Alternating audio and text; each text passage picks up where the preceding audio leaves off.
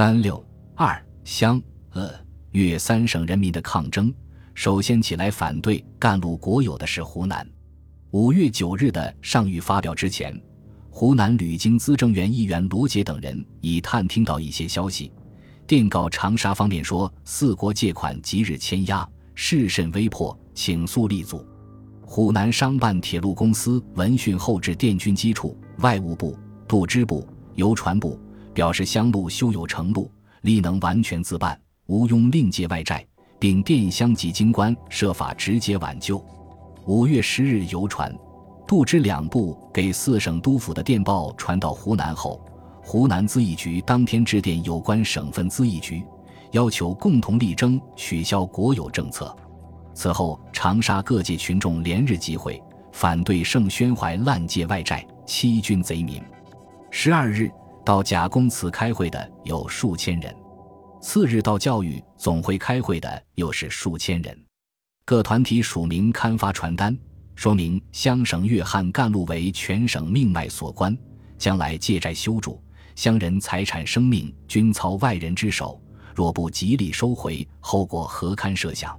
有一张四字经式的传单，说得很透彻，瓜分中国，今已实行烟酒新税，钱粮离金。一概点压，全操外人，应将铁路卖与强邻、约翰、川汉，国之命根，收回自办，极力艰辛，惶惶欲止，远近共闻，犹不胜贼，买卖交情，立归己有，叩头作分，假传圣旨，恐吓于民，实力归外，国有虚名，国债介入，千兆万金，我辈丹贺，真是不轻，永为牛马，子子孙孙，用告各界，兵商农工。田房抽谷，又抽奉心，募款凑集，血泪纵横。今年赶住，这这进行，今遭圣贼，拍卖无存，股本丧失。何问红尘？皆皆此贼，一道开门，从此乡土鸡犬不宁，妻离子散，强掘祖坟。为今之计，万众一心，誓死不二，斩此奸臣。先请大宪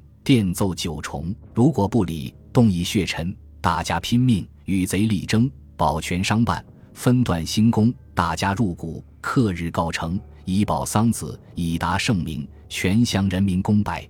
五月十四日，到教育总会来开会的达数万人，群情激愤，有的演说，有的痛哭，有的断指，表示与盛宣怀不共戴天。会上除决定于十六日由各团体代表到巡抚衙门请愿外，还通过决议，商办乡路实力进行。召集正式股东会，分段开工、租股、房股、新股，照旧收集。对来乡强势修筑的督办或外国人，概行抵制。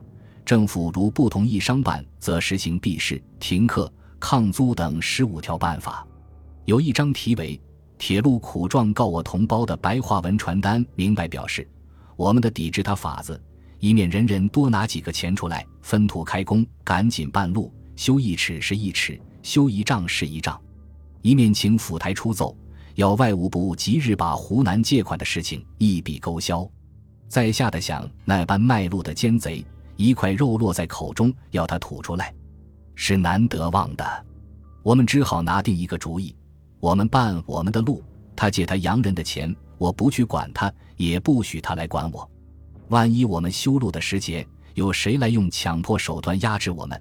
那时我们做百姓的人，横直是一条死路。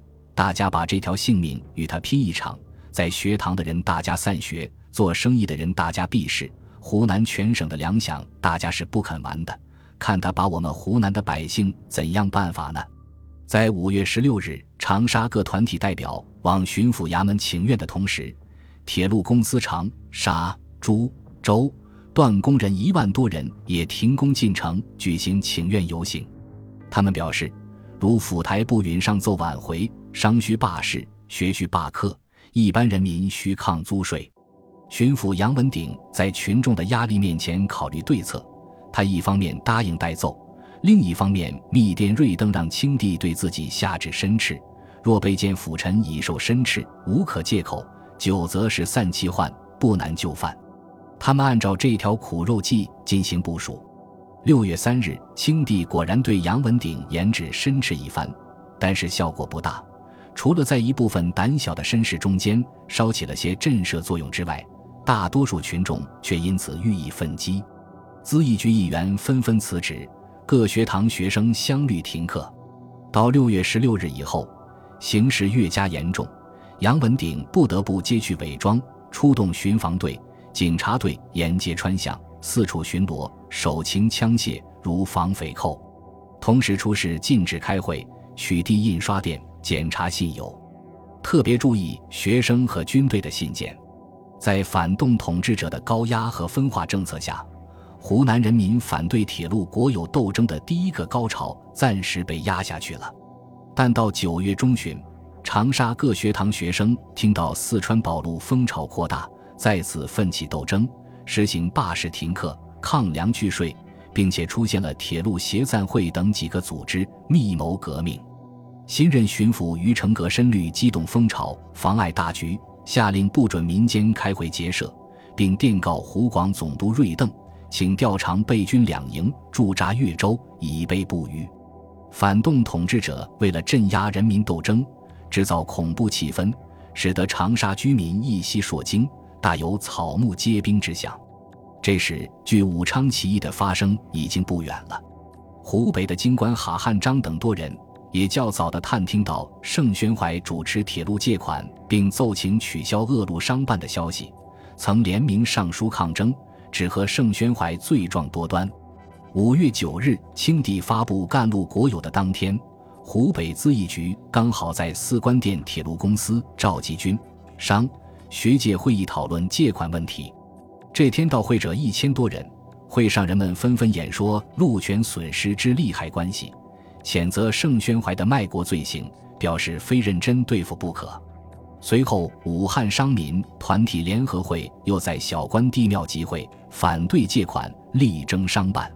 这时，汉口《大江报》主笔革命党人詹大悲发表了一篇激动人心的时评，以“大乱者，就中国之要始也”为题，揭露清政府卖国媚外的罪行，号召人民采取革命行动。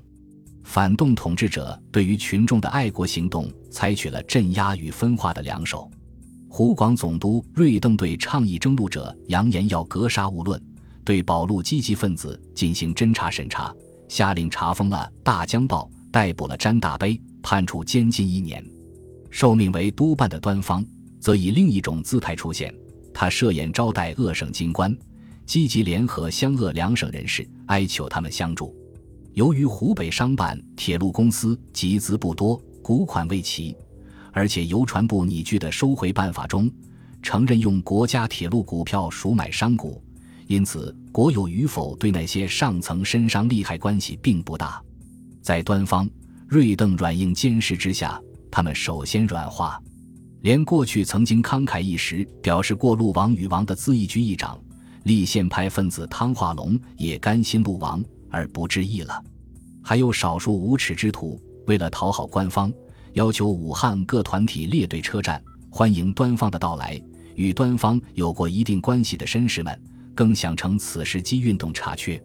湖北人民的爱国斗争被立宪派分子和反动绅商们拍卖了。广东在京津关得知路归国有的消息后，非常激愤，他们联名参奏盛宣怀蒙蔽盛聪，侵权违法。质问总协理大臣此事是否应负连带之责任，在广州方面也同样激起反对。六月六日，广东粤汉铁路公司举行股东大会，讨论对策。参加会议的股东一千多人。当董事和大股东们提出几种转换办法，如领回资本、别营其他实业或更换国家铁路股票时，皆无人同意。当有人提出仍原原案。兼请商办的议案时，众皆起立，轰然豪应，声震会场。会上通过了万众一心力争商办。政府若有甘愿违背先朝谕旨，破坏商办之局，派人来越强占，我股东力筹对待，设立机关部，一所办理一切事务，以保全商半目的等决议。大会致电邮传部，要求撤销国有令，以招大信。致电湘鄂川三省。表示唇齿相依，悉予支持。致电省内外股东，希望他们向政府致电力争。这时的广东刚经过夏历三二九的广州起义，总督张明奇特别警觉。股东大会开会时，派数百名士兵到场弹压。